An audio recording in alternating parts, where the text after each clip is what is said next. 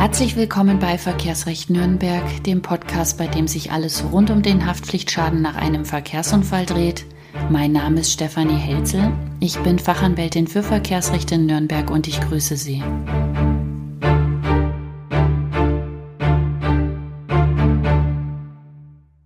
Ich freue mich, dass Sie heute wieder zuhören. Unser heutiges Thema ist die Wertminderung konkret, wie sie die Wertminderung bei der Versicherung durchsetzen können. Auch das entwickelt sich immer mehr zu einem Streitpunkt im Rahmen der Schadensregulierung, denn die Versicherungen wollen wenig oder am besten gar nichts auf die Wertminderung bezahlen, während sie als Unfallgeschädigter logischerweise ein Interesse daran haben, dass sie die finanziellen Einbußen, die ihnen wegen des Unfalls irgendwann mal ins Haus stehen könnten, auch ersetzt bekommen.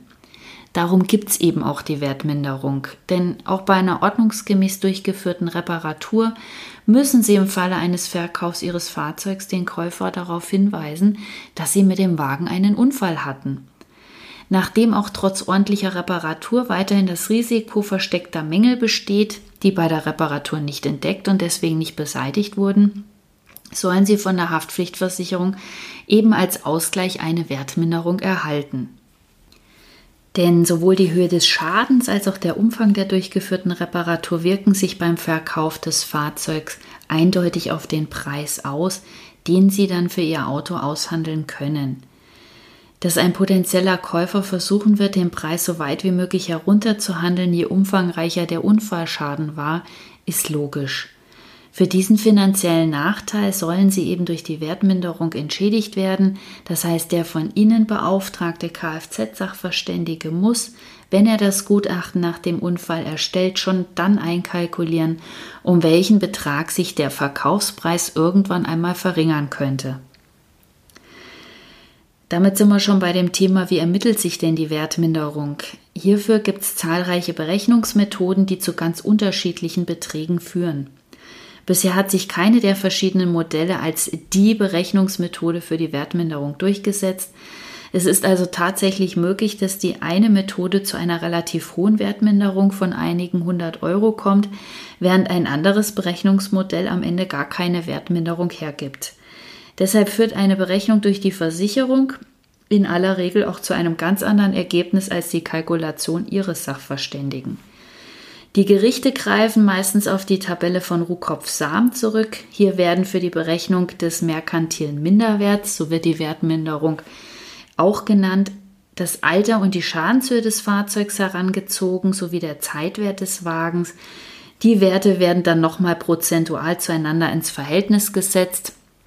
Es ist alles nicht so ganz einfach und soll jetzt hier im Detail auch nicht erörtert werden, weil das zu weit führt. Tatsache ist, dass es äh, unterschiedliche Berechnungsmethoden gibt, wie die Werteminderung berechnet werden kann. Viele Gutachter nehmen dann am Ende auch einfach den Mittelwert von fünf oder sechs Wertminderungsmodellen und den daraus sich ergebenden Beträgen. Dann kommt es auch immer wieder zur Frage, ob der Anspruch auf Wertminderung denn auch bei einer vollständigen Reparatur besteht. Denn immer öfter wird die Erstattung der Wertminderung durch die Haftpflichtversicherungen mit dem Argument verweigert, dass bei einer sach- und fachgerechten Reparatur des Schadens keine versteckten Mängel verbleiben und deswegen eben auch kein Anspruch auf eine Wertminderung bestehen würde. Es ist zwar richtig, dass bei den heutigen Reparaturmethoden die Gefahr nicht entdeckter und nicht reparierter Schäden immer geringer wird, allerdings kann man einfach nicht verhehlen, dass an dem Fahrzeug der Malus verbleibt, dass es sich um einen Unfallschaden handelt und sie üblicherweise diesen Schaden auch gegenüber einem potenziellen Käufer offenbaren müssen. Und sobald sie das gegenüber einem Kaufinteressenten preisgeben müssen, ist ein niedrigerer Verkaufspreis schlicht und ergreifend vorprogrammiert. Der Käufer wird versuchen, den Preis zu drücken, unabhängig davon, ob der Schaden vollständig und restlos beseitigt wurde. Gerade deswegen haben sie auch bei vollständiger Reparatur Anspruch auf Erstattung der Wertminderung. Wie kommen Sie jetzt zu Ihrer Wertminderung? Als allererstes benötigen Sie ein Gutachten. Und da kann ich Ihnen wirklich nur ans Herz legen, beauftragen Sie einen Gutachter Ihrer Wahl und lassen Sie sich keinen Gutachter von der Versicherung vorgeben. Der Gutachter der Versicherung besichtigt den Schaden durch die Brille des Haftpflichtversicherers und versucht dementsprechend auch, soweit es natürlich geht, den Schaden möglichst gering zu halten.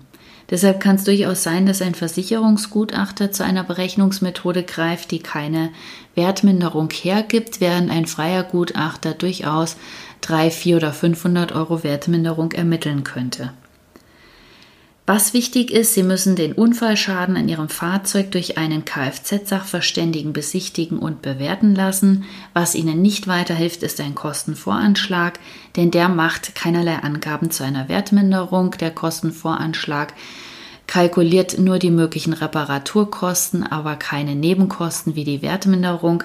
Deshalb wichtig ist das Gutachten. Voraussetzung ist natürlich, dass kein Bagatellschaden vorliegt. Der wäre bei 750 Euro oder bis 750 Euro, sobald die Grenze überschritten ist, haben Sie Anspruch auf Erstattung der Sachverständigenkosten und dementsprechend dürfen Sie auf Kosten der Versicherung einen freien Gutachter Ihrer Wahl beauftragen und von diesem Recht sollten Sie auch unbedingt Gebrauch machen. Es ist davon auszugehen, dass Ihr Gutachter die gängigsten Berechnungsmethoden durchkalkuliert, die jeweiligen Werte zugrunde legt, daraus einen Mittelwert bildet und diesen Mittelwert dann im Gutachten als Wertminderung ausgibt. In der Regel ist den Gutachten dann auch ein sogenannter Minderwertreport beigefügt, dem man entnehmen kann, welche Berechnungsmethoden für die Ermittlung der Wertminderung herangezogen wurden. Vielleicht ist in diesem Zusammenhang für Sie auch die Folge 006 interessant, in der es darum ging, warum Sie das Sachverständigengutachten im Kostenvoranschlag vorziehen sollten. Wenn Sie die Folge noch nicht gehört haben, kann ich Ihnen nur empfehlen, auch hier einmal reinzuhören. Wenn Sie das Gutachten erhalten haben, schicken Sie es im zweiten Schritt an die Versicherung des Unfallverursachers und machen neben den Reparaturkosten und den Gutachterkosten eben auch die Wertminderung bei der Versicherung geltend. Fordern Sie die Versicherung auf, innerhalb einer Frist Ihren Schaden zu erstatten. Wenn jetzt an Ihrem Auto ein wirtschaftlicher Totalschaden eingetreten ist, das heißt der Wiederbeschaffungswert des Fahrzeugs und ein im Gutachten ausgewiesener Restwert ergeben einen niedrigeren Betrag als die Reparaturkosten, dann haben Sie Anspruch auf Wertminderung nur dann, wenn Sie den Schaden auch tatsächlich reparieren lassen.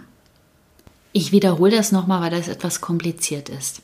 Sind neben den Reparaturkosten im Gutachten und der Wertminderung auch der Wiederbeschaffungswert des Fahrzeugs und ein Restwert genannt. Dann müssen Sie schauen, was der niedrigere Betrag ist. Wenn also der Wiederbeschaffungswert abzüglich des Restwerts eine kleinere Summe ergeben als die Reparaturkosten ohne Mehrwertsteuer, dann liegt ein wirtschaftlicher Totalschaden vor.